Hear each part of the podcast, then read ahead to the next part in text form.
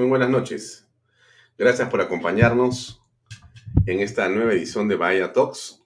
Bienvenidos, como todos los días, de lunes a viernes, de 7 a 8 de la noche. Mi nombre es Alfonso Bahía Herrera y estamos transmitiendo por Canal B, el canal del Bicentenario. Así es. Salimos por las redes sociales de Alfonso Bahía Herrera, de canalb.pe Salimos también a través del el diario Expreso y sus redes sociales, expreso.com, expreso.tv, y también los domingos a través de PBO Radio 91.9 FM, la radio con fe. Usted puede ver también este programa a través de su aplicación o la aplicación, perdón, que usted tenga descargada en su teléfono. Si no la tiene, descárguela. La puede encontrar tanto en la página web de Canal B, canalb.p slash app, hace clic y ahí encuentra eh, las dos aplicaciones, depende de qué sistema operativo tenga usted y puede ver directamente este programa allí en su teléfono o en su tablet. También lo puede ver en YouTube, lo puede ver eh, más tarde en Instagram y puede esperar los clips o los segmentos de las partes más importantes de esta entrevista mañana en las redes sociales. Bien, dicho esto, vamos al programa de hoy. Hoy tenemos un invitado eh, realmente muy, pero muy interesante porque vamos a poder aprender. Una de las razones principales que me llevaron a mí a hacer Canal B era en darle espacio a personas como Jorge González Izquierdo, un economista muy importante en el país, sobre todo por su capacidad para poder enseñarnos cosas y entender los procesos económicos, la importancia del dinero, la importancia de la confianza, en realidad en qué se funda una economía sana, cómo salimos de la situación que seguramente usted tiene eh, post pandemia, que es un negocio quebrado o una situación económica difícil. Bueno, esta noche va a estar con nosotros en unos minutos eh, más Jorge González Izquierdo para conversar de esto y otros temas. Por supuesto, vamos a tomar la temperatura a Pedro Franque y lo que ha dicho hoy en diferentes foros. Pero antes de hablar con eh, el eh, doctor Jorge González Izquierdo, solamente déjenme hacer una pequeña introducción que me parece central a estas alturas sobre en medio de qué estamos en el país. Como ustedes se imaginan, yo también hablo con muchas personas. Ustedes seguramente también hablan con muchas personas. Y todo el día la pregunta que es eh, recurrente es en relación a la situación del país. ¿Qué está ocurriendo y qué va a ocurrir? Si habrá o no habrá vacancia, si están los votos o no están los votos, etcétera, etcétera, etcétera. Bien, déjenme decirles en, un par de minutos cuál es mi percepción de las cosas para que quizá lo ayude, no sé si a ponerse más nervioso o no, pero tenga usted un punto de vista como una referencia, ¿correcto?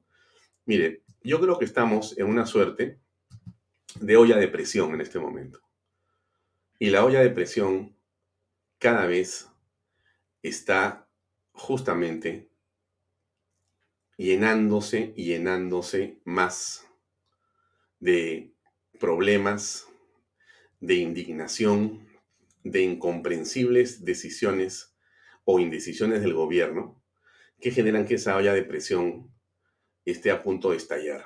El gobierno no se da cuenta, porque obviamente la gente que rodea al gobierno le dice a quienes pueden estar, digamos, cerca de la toma de decisiones, no pasa nada, todo está bien, porque, como ustedes imaginan, los gobernantes quieren mantener el statu quo, quieren que las cosas estén así, porque han logrado esa posición de poder relativo, momentáneo, y creen o piensan que eso va a ser, digamos, eterno, o como fuere que sea, quieren mantenerlo todo el tiempo que fuera posible. Por lo tanto, hay que quitar los nubarrones de quienes dicen que la cosa está mal para decirle, por ejemplo, al presidente que las cosas están sumamente bien. Está todo perfecto y todo camina cañón, ¿no es cierto? ¿Y por qué decimos esto? Porque inclusive en el Congreso hay congresistas que también piensan que ah, esto de la vacancia ya no tiene importancia, ya se desinfló, porque el gobierno ya se consolidó.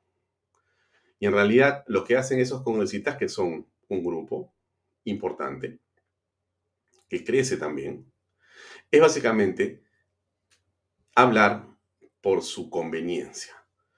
Algunos de esos congresistas, no voy a decir nombres, ustedes los conocen, también ustedes conocen cuáles son los congresistas y congresistas buenos que están haciendo cosas realmente valientes y honestas por el país.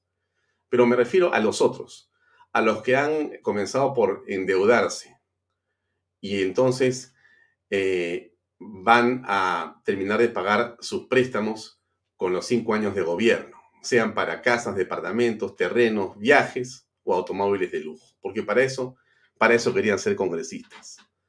Y porque les encanta que o les tomen fotos o la guardia que está en Palacio de Legislativo, pues los saluden cada vez que los ven. Y esa pequeña goyoría o esa fama de dos minutos y medio es lo que no los hace dormir.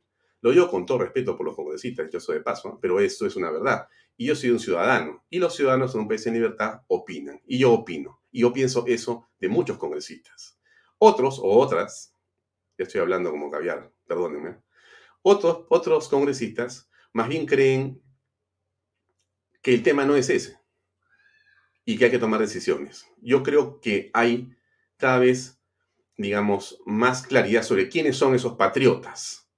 Esos patriotas son los importantes. Pero miren ustedes, estamos en este gobierno que podemos llamarle el gobierno del escándalo, de la incertidumbre, del desgobierno, de la indecisión y del silencio presidencial, porque el señor Pedro Castillo, que digamos, cuya investidura nos merece menor de los respetos porque es el presidente de todos los peruanos, pero cuya acción política nos merece la crítica más absoluta.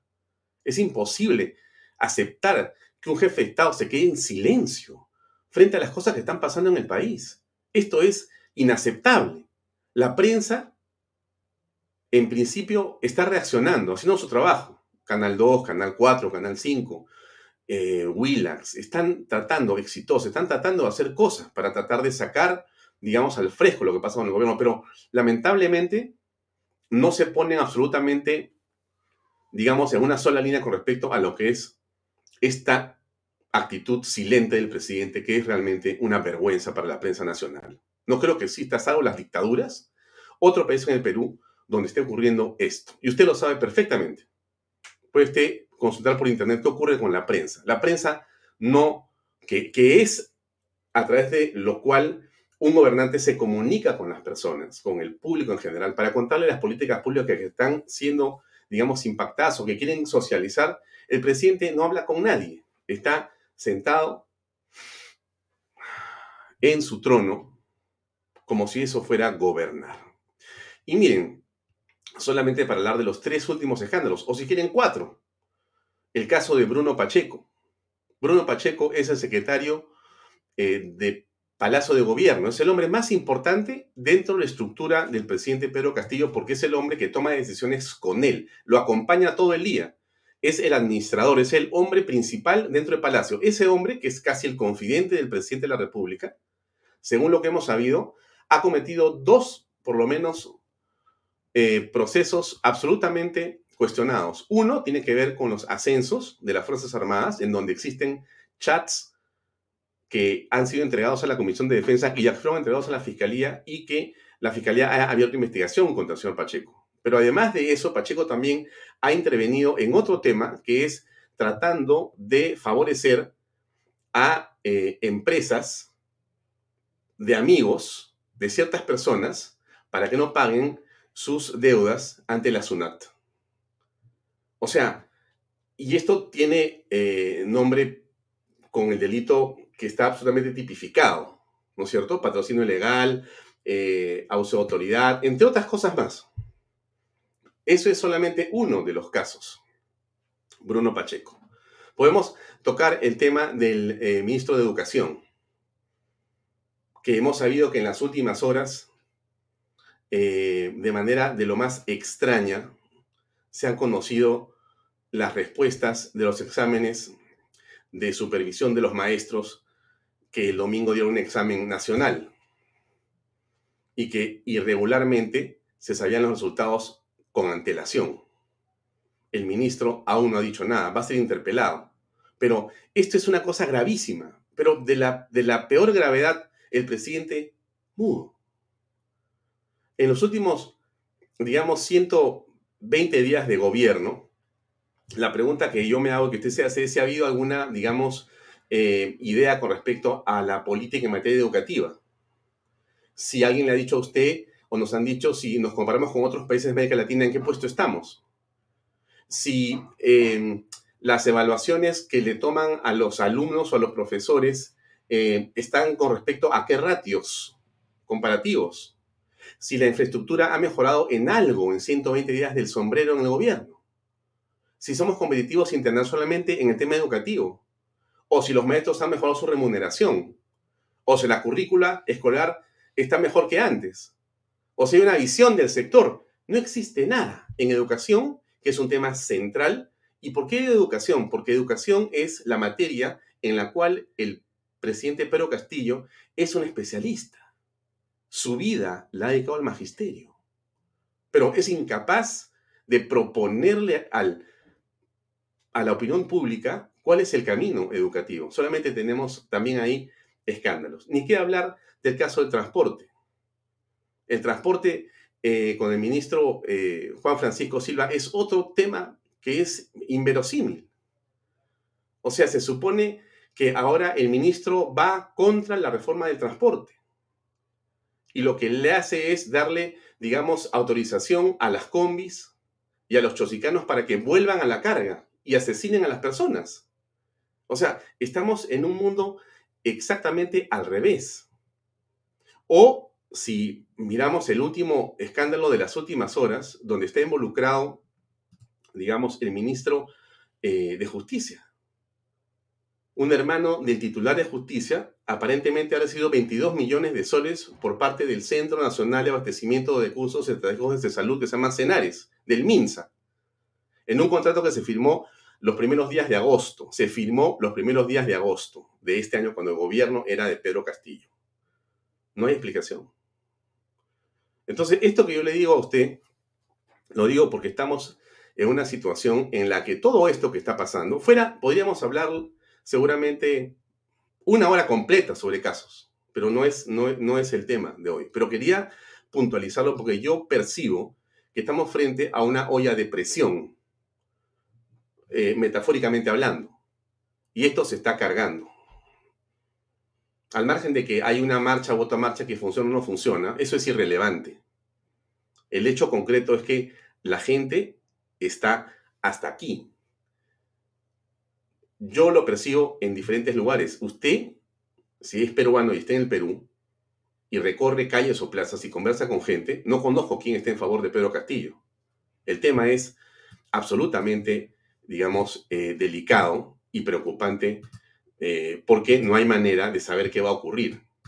Termino, antes de pasar con nuestro invitado, con este cuadro que me parece central. De alguna manera lo mostré ayer, pero quiero incidir en lo siguiente. Este es un cuadro que no es de nosotros, perdón, lo hemos hecho nosotros, pero está elaborado por, por Canal B, pero eh, recoge información de Ipsos en el trabajo que ha hecho Ipsos el día domingo por encargo del comercio. La pregunta es si aprueba una prueba o desaprueba Pedro Castillo. Y me parece importante visualizar algo que es clave en este tema. Miren ustedes, de octubre a noviembre. ¿Por qué le digo de octubre a noviembre? Porque en octubre la diferencia entre 48 y 42 era solamente de 6 puntos. O sea, 6 puntos diferenciaba la distancia entre los que estaban en contra y los que estaban a favor del presidente. 42 con el presidente, 48 en contra. Muy cerca, muy cerca. Pero esa distancia de 6 puntos se ha convertido en una distancia de 16 puntos. 57% en desaprobación y 35% en aprobación. Hace una semana, estimados amigos. O sea, esta información que yo les doy a ustedes no ha variado. No hay ningún hecho del presidente de la República ni el gobierno de Pedro Castillo que haga pensar que estos números han mejorado, han empeorado. O sea, estamos entrando a espacios donde la legitimidad para gobernar se va perdiendo y esa olla de presión va aumentando. La responsabilidad de esto no es solamente Pedro Castillo, no es solamente Pedro Castillo es también del Congreso de la República. El Congreso tiene responsabilidad cada minuto en esa olla de presión, porque sabe cómo desactivar esa presión. Y no lo está haciendo. Algunos congresistas sí, patrióticamente, se han puesto desde el principio la bandera del Perú en el pecho. Otros han puesto la bandera de la billetera para pensar en ellos y no en el país. Lo dejo ahí para la reflexión, porque finalmente de esto se trata. ¿Cómo vamos a organizar nuestra patria? Bien, dejo esto y paso a conversar con nuestro brillante invitado que ya está con nosotros esta noche, el doctor Jorge González Izquierdo, que nos acompaña hoy en Vaya Talks. ¿Qué tal, Jorge? ¿Cómo estás? Buenas noches. Hola, Alfonso, ¿cómo estás? Muchas gracias por la invitación. Un placer compartir con ustedes unos minutos conversando sobre un tema tan importante hoy día como es la situación económica y social del país. ¿no? Sí, Jorge, tú eres un eh, profesor que siempre que hemos tenido la oportunidad de conversar nos has orientado, ¿no? Y eso me parece que es central en esta conversación, porque más allá de las opiniones, lo que nos importa a nosotros es que nos puedas ayudar a entender qué está ocurriendo. Entonces, yo primero te preguntaría a ti, em, en tu percepción, ¿cómo ves la situación económica del país en estos 100 días, 120 días, y cómo, desde tu punto de vista, aprecias lo que podría ser la proyección si seguimos como estamos? Por favor. Mira, a ver, voy a, voy a hacer un análisis de cómo está la situación económica hoy, entendiendo por hoy, no hoy día miércoles, pues este, hoy día estamos miércoles 17 de noviembre, no. Cuando digo la situación económica hoy es de hace algunos meses atrás hasta el día de hoy. ¿Cómo está la situación económica hoy?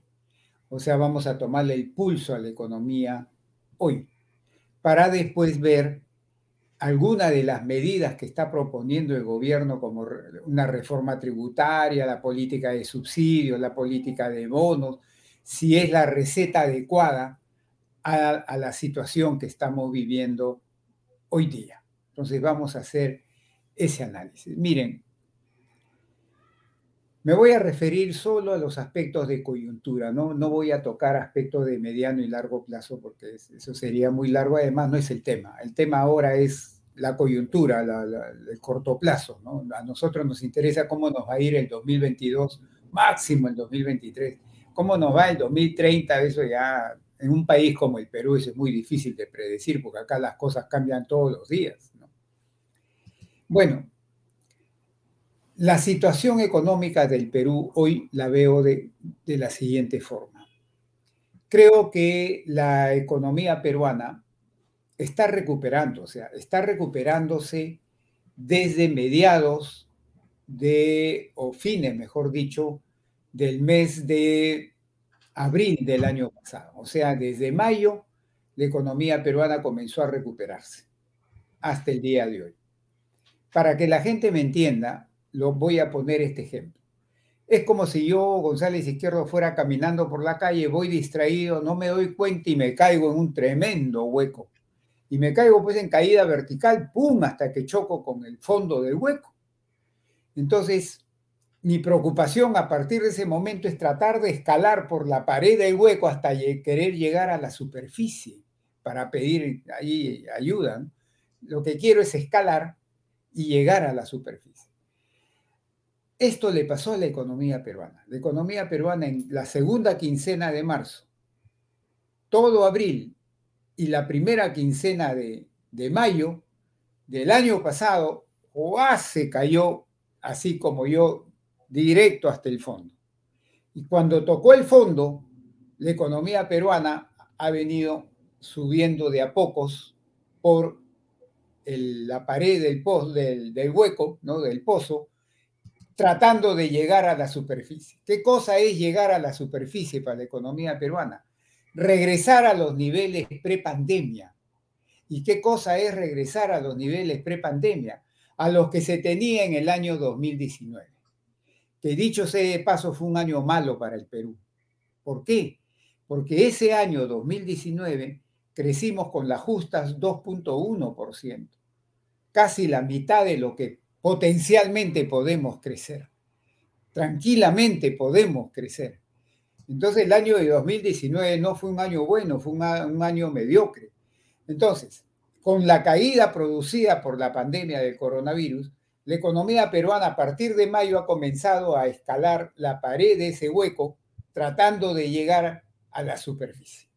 ¿Es ese cuadro, Jorge? Ahí está, ese es el cuadro. Ese, ese proceso, ¿no? está hasta el día de hoy, con sus bajaditas y subiditas producidas por los rebrotes de la pandemia. Pero ahí, ahí se ve clarísimo, ¿eh? a partir de mayo comienza la recuperación. hasta el día de hoy. Entonces, primera conclusión, ¿la economía peruana ha venido recuperándose? Sí. No se puede decir que la economía peruana no se ha recuperado, no. Ahí se ha venido recuperándose. Muy bien. Pero esta recuperación, desde mi punto de vista, ha sido una recuperación débil, flaca, débil. ¿Por qué digo eso? Tú le tienes, hay gente que dirá, tú le tienes cólera al gobierno del señor Castillo, porque ahí estamos viendo que se está recuperando, sí. Pero ahí estamos viendo que lo que quiere la economía es volver a la situación prepandemia. La situación prepandemia es esa línea horizontal, esa es la situación prepandemia. En enero, febrero, llegó a, incluso hasta pasarla un poco, pero luego cayó por el tema del rebrote de la pandemia y recién entre mayo y junio de este año volvió a alcanzarla y de ahí ha comenzado a subir julio, agosto, septiembre, que es el último mes que se tiene de estadística oficial. Muy bien. Pero ¿por qué digo que es débil? Por lo siguiente. Si yo comparo el crecimiento de los ocho primeros meses de este año, enero-agosto, del 2021, con los ocho primeros meses del 2019, 19. Oye, González Izquierdo, ¿y por qué no comparas con el 2020? No, pues porque el 2020 la economía estaba en un hueco, no puedo compararlo, porque en cualquier, cualquier porcentaje es muy alto. Oye, no entiendo, González Izquierdo, explícame. Ahí va. Supongamos que yo caigo a un nivel bajo a 1 y de 1 crezco a 2. Solamente he puesto un hito más, no más. Pero me, me fui a 2. Y si yo calculo el porcentaje, ¿cuánto es de crecimiento porcentual de 1 a 2? 100%. Pero en términos absolutos, un hito más no más hay, que no alcanza para mucho pero en porcentaje 100%. ¿Y por qué? Porque estoy comparando con una base muy chica, una caída bien, bien fuerte. Entonces, no se debe comparar con el 2020, sino con el año anterior, el prepandemia 2019. Y estas son cifras del BCR. ¿Y qué dice el BCR?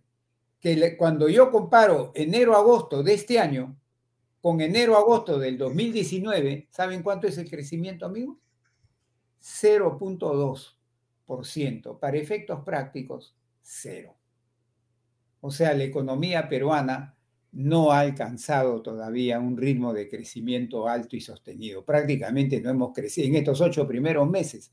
Respecto a la situación prepandemia, no hemos crecido nada, cero, según cifras del BCR.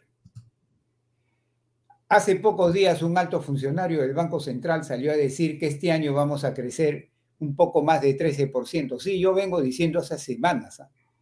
Sí vamos a crecer. Yo creo que vamos a estar entre 13% y 13.5% este año, 2021, en diciembre. ¿Qué tal crecimiento? Y este alto funcionario dijo, oiga, cuidado que eso está bueno. ¿ah?". Y yo le digo, no nos dejemos engañar. ¿Por qué? porque mucho de ese crecimiento es rebote. ¿Por qué rebote González Izquierdo? Porque el año 2020 la economía se cayó, ¿saben cuánto? Menos 11, menos 11. Y si este año crecemos más 13, gran parte es recuperación de lo que perdí en el año 2020. Yo he hecho los cálculos y si crecemos, por ejemplo, 13.4% este año, realmente lo neto, la ganancia, la verdadera ganancia es un puntito porcentual, porque 12.4% es solamente recuperación de lo que perdí. No nos dejemos engañar por esa cifra. Por eso no hay que compararnos tanto con el 2020, sino con el 2019. Y puede haber alguien que está ahí y dice, no, todavía no te entiendo, González Equero. A ver si te puedes poner otro ejemplito. Ahí va otro ejemplito. Supongamos que yo tengo mi computadora donde hago teletrabajo y me gano mis ingresos. Y tengo también mi, mi televisor, ¿no? Plano, donde me distraigo. Y ahí voy viviendo yo. Y en eso un día que salgo, entra un ladrón y se lleva mi computadora y se lleva mi televisor.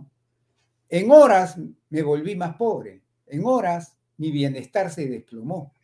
Eso le pasó a la economía peruana en marzo, abril y parte de mayo del 2020. Se desplomó. Muy bien. Entonces yo agarro, comienzo a cachuelearme, a trabajar, con mucho esfuerzo ahorro, ahorro, pasa el tiempo y me logro comprar una nueva computadora. Con la computadora hago más teletrabajo, más eficientemente hago mis labores, genero más ingreso, ahorro, ahorro, dejo pasar el tiempo y me compro mi televisor. Y en eso viene un amigo y me dice, hola González Izquierdo, te felicito. Estás bien, ¿ah? estás progresando tienes computadora nueva y tienes televisor nuevo. Y yo le voy a decir, no me felicites, porque lo único que estoy haciendo es recuperar lo que una vez tuve y lo perdí. Eso es lo que le está pasando este año a la economía peruana, amigos. Recuperar lo que perdimos el 2020. No se dejen impresionar por esas cifras. Ya, es ahora, una pequeñez nomás, así la ganancia neta de bienestar que estamos teniendo este año 2021. El grueso, el grueso, el grueso es rebote. Ya, la pregunta es, ¿por qué es que no podemos crecer más? ¿Y cuánto o qué implicancia tiene el ruido político y las cosas que yo comentaba al principio, si es que tiene alguna influencia en ese crecimiento económico? Ah, claro que tiene y por supuesto ahora lo voy a, lo voy a tocar y lo voy a demostrar. Entonces, ¿por qué González Izquierdo dice que la recuperación de la economía peruana hasta el día de hoy es débil? Por lo que acabo de decir. Pero no solamente por eso, porque a la gente tú le hablas de, producción, que el, nivel prepandemia le entra por acá y le sale por allá. Lo que la gente quiere es trabajo y quiere trabajo estable, no trabajo temporal, que me contrate por cuatro meses para hacer una, un regadío y después me despides. Eso no quiero. Quiero trabajo. ¿Y cómo está la situación de trabajo? También se ha venido recuperando, pero según cifras del INEI, que acaba de sacarlas antes de ayer, hace dos días, el 15, ahorita, ahorita, ahorita. ¿Qué cosa ha dicho el INEI? para Lima nomás sacó, ha dicho que para recuperar el nivel prepandemia en 2019, en empleos adecuadamente productivos, que eso es lo que nos interesa, porque el subempleo a mí por lo menos no me interesa. A mí me interesa recuperar empleos adecuadamente productivos como los define el INEI. Todavía nos falta en el trimestre julio, agosto y septiembre, ahorita nomás. ¿Saben cuántos nos falta? Casi 700 mil puestos de trabajo para recuperar lo que tuvimos en 2019. Eso de acá a diciembre no lo vamos a recuperar y nos va a tomar gran parte del 2020 recuperar eso. Y si nos vamos a nivel nacional, Perú, según el INEI, en el año móvil julio-junio del 2021 comparado con el 2019, a nivel Perú, ¿saben cuánto es el déficit? Ya no es 700 mil, que es el Lima. ¿Saben cuánto es el déficit? 2.200.000 puestos de trabajo adecuadamente productivos para llegar al nivel que se tenía en 2019, que no fue un año bueno, para llegar a ese nivel. O sea, nos falta pues mucho por trajinar para cerrar esa brecha, ese déficit de empleo que tenemos hasta el día de hoy. ¿Cómo se hace? ahorita voy a tocar eso. Y finalmente, los ingresos de la gente.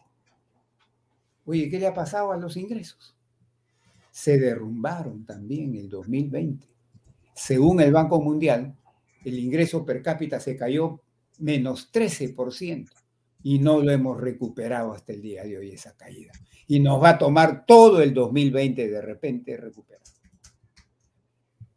Esa es la situación por la cual yo digo que el proceso de recuperación es débil en producción y sobre todo en empleo y en ingresos. Y eso es realidad, eso es data, estadística, oficial, real, nadie lo puede discutir, nadie lo puede desmentir, porque es realidad. Bien clarito. Entonces, para González Izquierdo, el proceso de recuperación es un proceso, ha habido recuperación, sí, pero un proceso débil de recuperación. Muy bien. Oye, y nos ha llovido sobre mojado, Alfonso, porque con esta situación de empleo y de ingreso, la inflación ha hecho esto.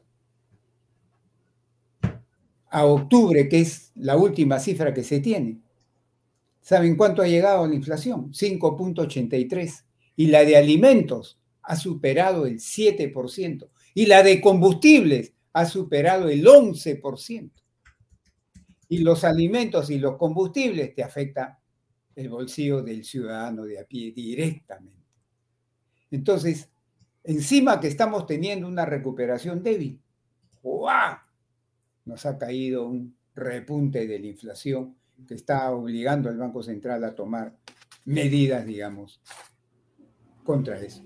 Y encima de eso, el tipo de cambio, el precio del dólar otra vez está subiendo. Hoy día volvió a, pasar los cuatro soles.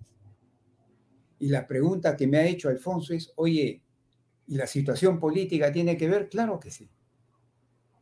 Pero en este sentido, por ejemplo, ¿por qué está subiendo el precio del dólar? Oye, ¿son factores externos? No, son factores peruanazos. Y son varios, desde mi punto de vista, en lo principal, uno solo. Uno solo en lo principal, ¿Y cuál es ese factor? La tremenda incertidumbre política, económica e institucional estamos viviendo desde la segunda vuelta electoral y que se ha agudizado hasta el presente. Y ahí coincido con, con Alfonso. No solamente es el, por el lado del gobierno el que está echando leña a esa hoguera de que se llama incertidumbre, sino también por el otro lado de la oposición.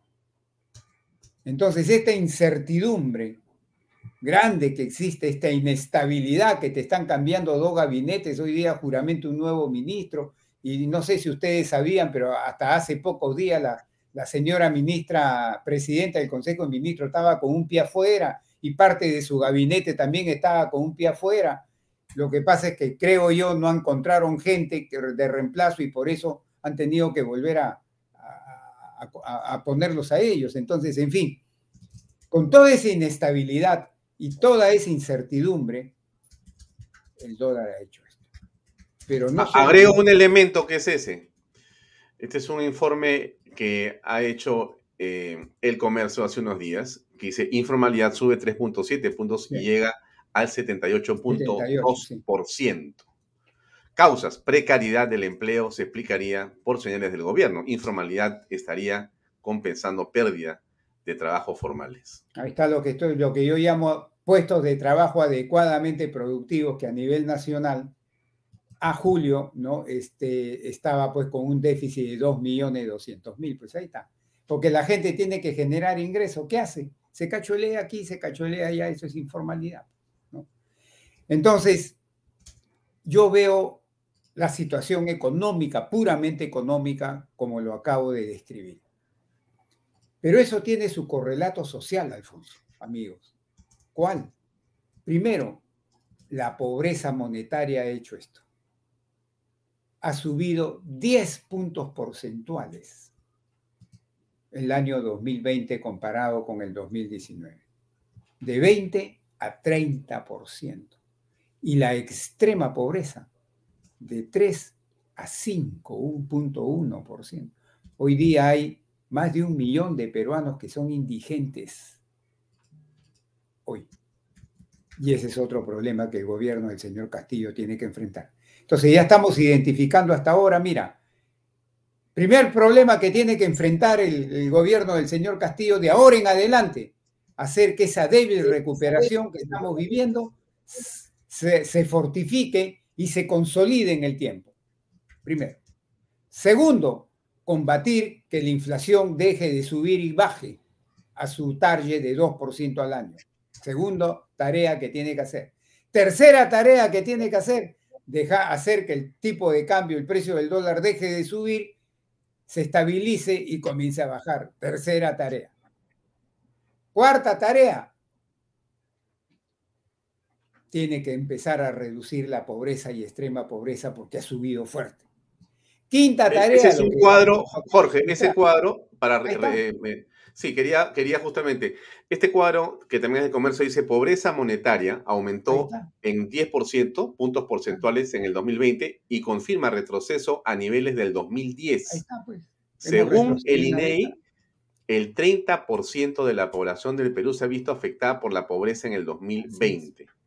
Los mayores incrementos se dieron en el Lima Metropolitana seguida de la Sierra Urbana y la Costa Urbana. Y acá está el cuadro al que tú te refieres, ese que está ahí, ese que está ahí, amigo. Ahí está el cuadro.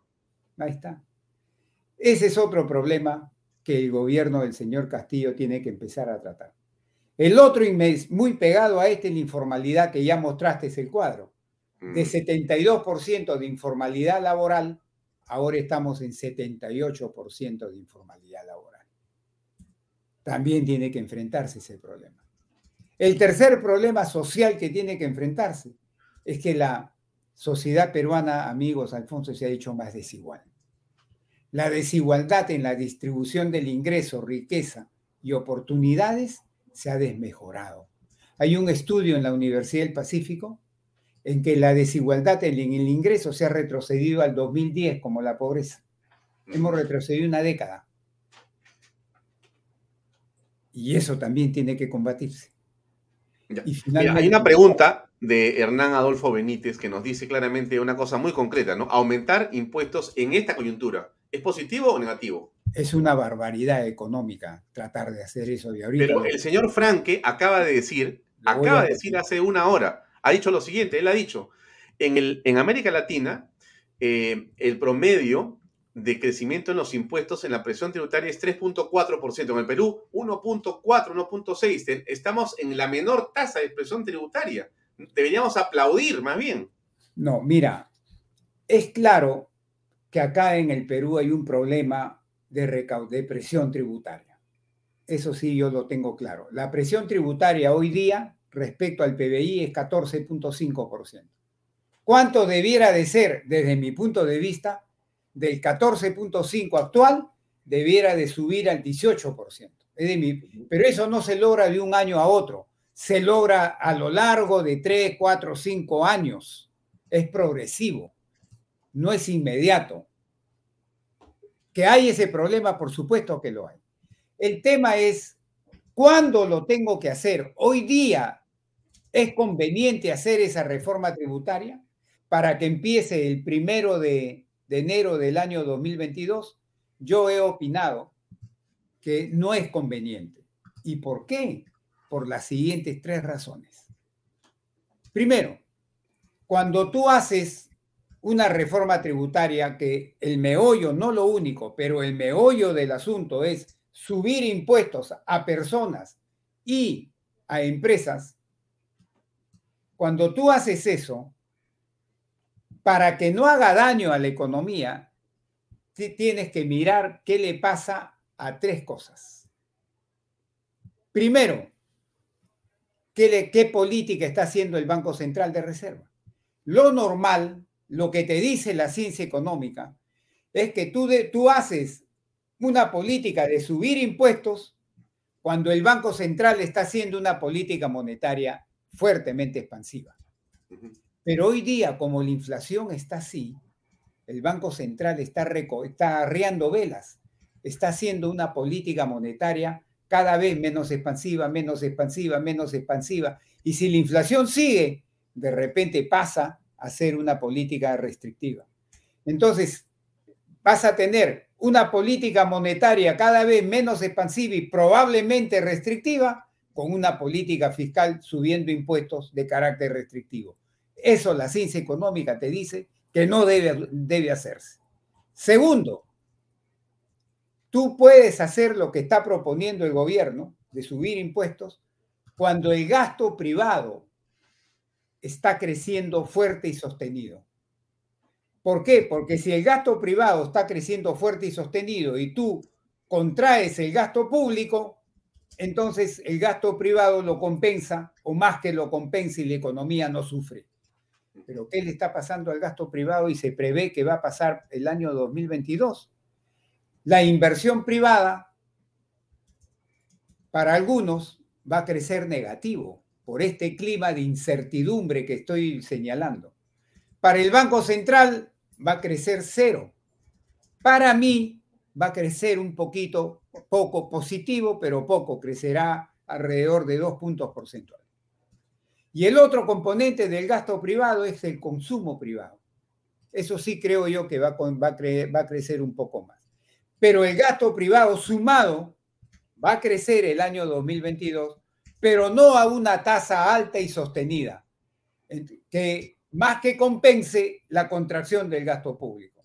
Entonces, la segunda condición se estaría cumpliendo, tampoco se estaría cumpliendo en el caso actual. Por consiguiente, creo yo que no es el momento. El problema existe ¿ah? de que hay que subir la presión tributaria, pero no es el momento de hacerlo, porque la economía todavía se está reincorporando de que ha estado aplanada en el suelo, está subiendo, déjalo que se pare y que comience a correr bien, ahí haz la reforma. Ahí ahora, la, la pregunta que cae ahí de Maduro siempre es si es recomendable que esa digamos, eh, ese incremento en la presión tributaria se produzca como consecuencia de la ampliación de la base tributaria, es decir, más personas que pagan impuestos o a los mismos que pagan impuestos más impuestos. Ya, esa es una pregunta que es importantísima responderla, pero déjame ir a un comercial de 10 segundos y estamos con tu respuesta, Jorge, por favor. Ahí va. MMK Supermarket, ofertonazos, 15% de descuento, super lunes de limpieza. Super martes de cuidado personal. Super miércoles de pollo y cerdo. Jueves de cerveza. Super viernes de pescados y mariscos. Super sábados de parrilla. Super domingos infantiles, llévate el segundo producto a mitad de precio. MMK Delivery 960 587 331. Bien, Jorge, ¿cómo es el tema del aumento de la presión tributaria? ¿Más gente que paga impuestos o a los mismos que pagamos impuestos nos cae más impuestos? Yo les he dicho que hoy día la presión es 14.5 del PBI y desde mi punto de vista debe subir a 18 por lo menos. Pero esto no se logra de un año, dos años. Este es un tema de 3, 4, 5 años progresivamente se sube. Muy bien. Eso te lo muestra la experiencia internacional. Muy bien. Pero ahí hay que ver cómo se sume. Y yo creo que en el Perú se debe contemplar lo siguiente. Hay que ampliar fuertemente la base tributaria. ¿Y cómo la amplío? Porque es bonito decir, no, hoy hay que ampliar la base tributaria, ya está bien, pues, pero ¿cómo? Yo creo con las siguientes recomendaciones que yo doy. Primero, controlar fuertemente la evasión tributaria. Según el mismo gobierno, dice que en el caso del impuesto a la renta de la tercera categoría, el incumplimiento es casi 50%. Increíble, increíble. ¿eh? Y en el IGB, el mismo gobierno dice que el incumplimiento llega a casi 35%. Entonces hay un grave problema de evasión. Entonces lo primero que la toda cualquier reforma tributaria debe hacer es centrarse en cómo controlar y reducir esa evasión tributaria. Primero. Segundo, hay un fuerte problema de elusión tributaria que no es lo mismo que evasión. ¿ah? ¿O cómo? ¿Qué es eso de elusión? Es que hay, hay abogados tributaristas peruanos internacionales que son unos tromes, que te agarran la legislación laboral, le encuentran vacíos, le encuentran rendijas, le encuentran resquicios y se las arreglan para que paguen menos impuestos. No están violando la ley, ¿ah? pero pagas menos impuestos. A nivel internacional hoy día hemos visto que yo creo que la gran mayoría de países del mundo se han puesto de acuerdo para meterte a los capitales extranjeros un mínimo de 15% de impuesto a las utilidades, todos los países, para evitar estas majaderías que hacen. Entonces, lo segundo que hay que hacer es controlar no solo la evasión, sino la elusión tributaria. Ya van dos. Y todavía no estamos pensando subir impuestos a nadie. Tercero, hay también mucha, creo yo, innecesaria exoneraciones tributarias y otros tratamientos preferenciales tributarios. hoy día se estima entre un punto porcentual a dos puntos porcentuales del PBI. Yo creo que eso es mucho.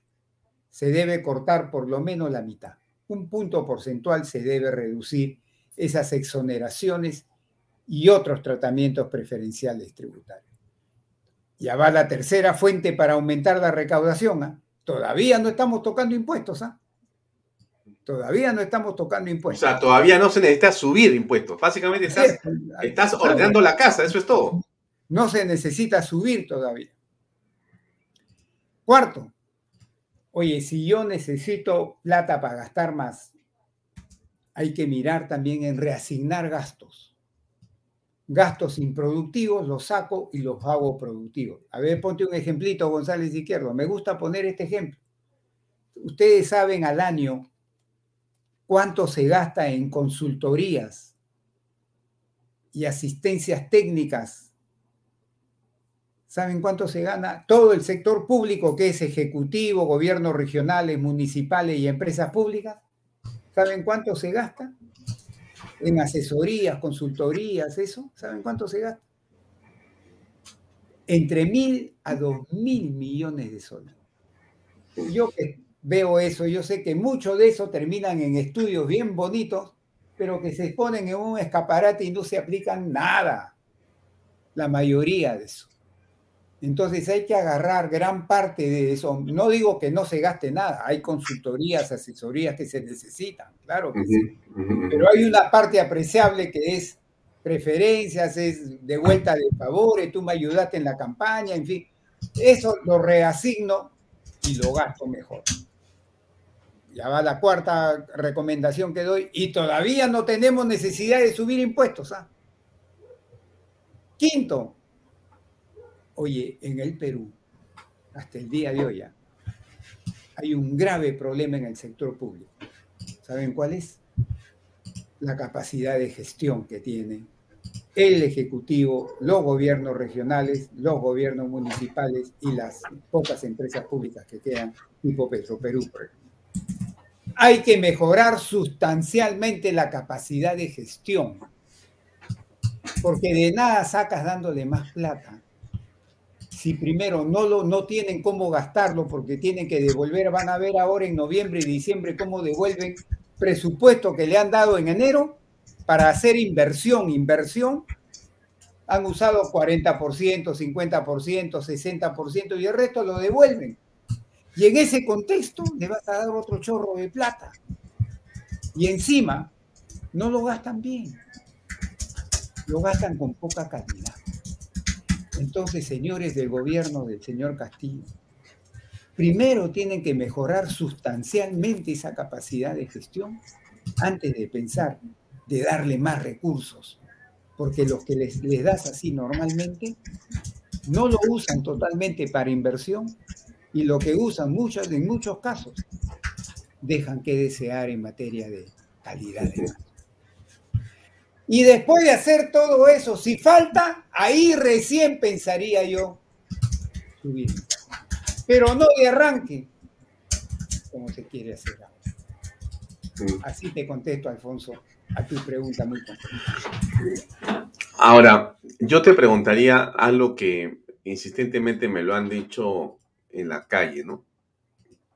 Oye, tengo un negocio que ha quebrado, eh, mi pequeña empresa ya no funciona, despedí a los empleados, esta cosa está recesada, ¿no?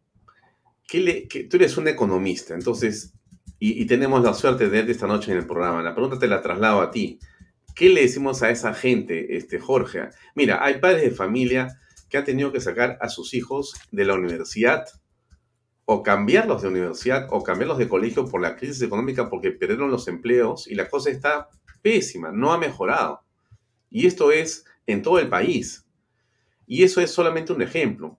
La cantidad de microempresas que han quebrado, que no podían acogerse a ningún tipo de beneficio eh, de préstamo, ni mucho menos porque eran pequeñas, eran informales, pero funcionaban en el país.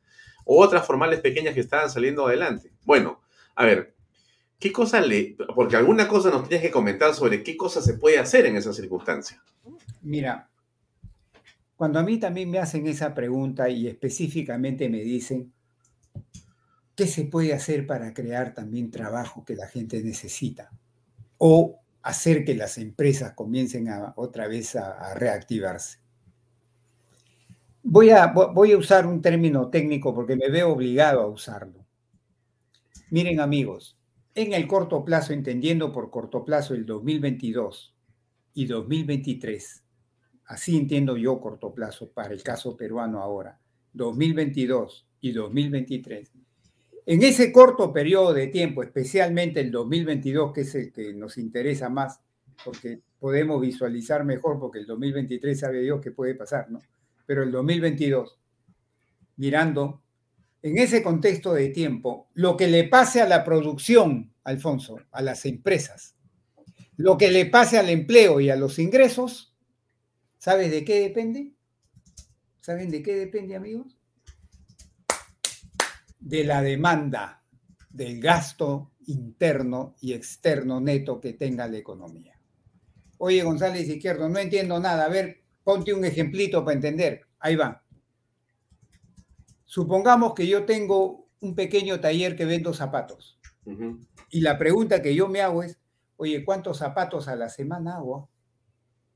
50 pares, 100 pares, ¿cuánto hago a la semana? ¿Me lo dice el Ministerio de la Producción?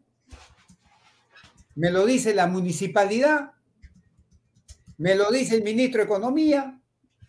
Y entonces, ¿quién me va a decir cuántos pares de zapatos debo hacer a la semana? ¿Quién me lo va a decir? Cuando yo me empino en el mostrador de mi empresa y veo cuánta gente quiere comprarme mis zapatos. Si yo veo poquita gente que me quiere comprar mis zapatos, entonces yo calculo y digo, a la semana voy a hacer pues 20 pares de zapatos. Pero si yo veo un montón de gente que me quiere comprar mis zapatos, entonces yo digo, a la semana voy a hacer ya no 20 pares de zapatos, sino 100 pares de zapatos. Entonces, ¿quién me dice cuánto producir?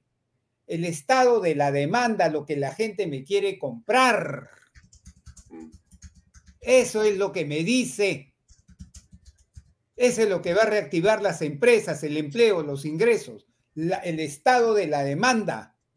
Y la demanda tiene tres fuentes que la alimentan. A ver.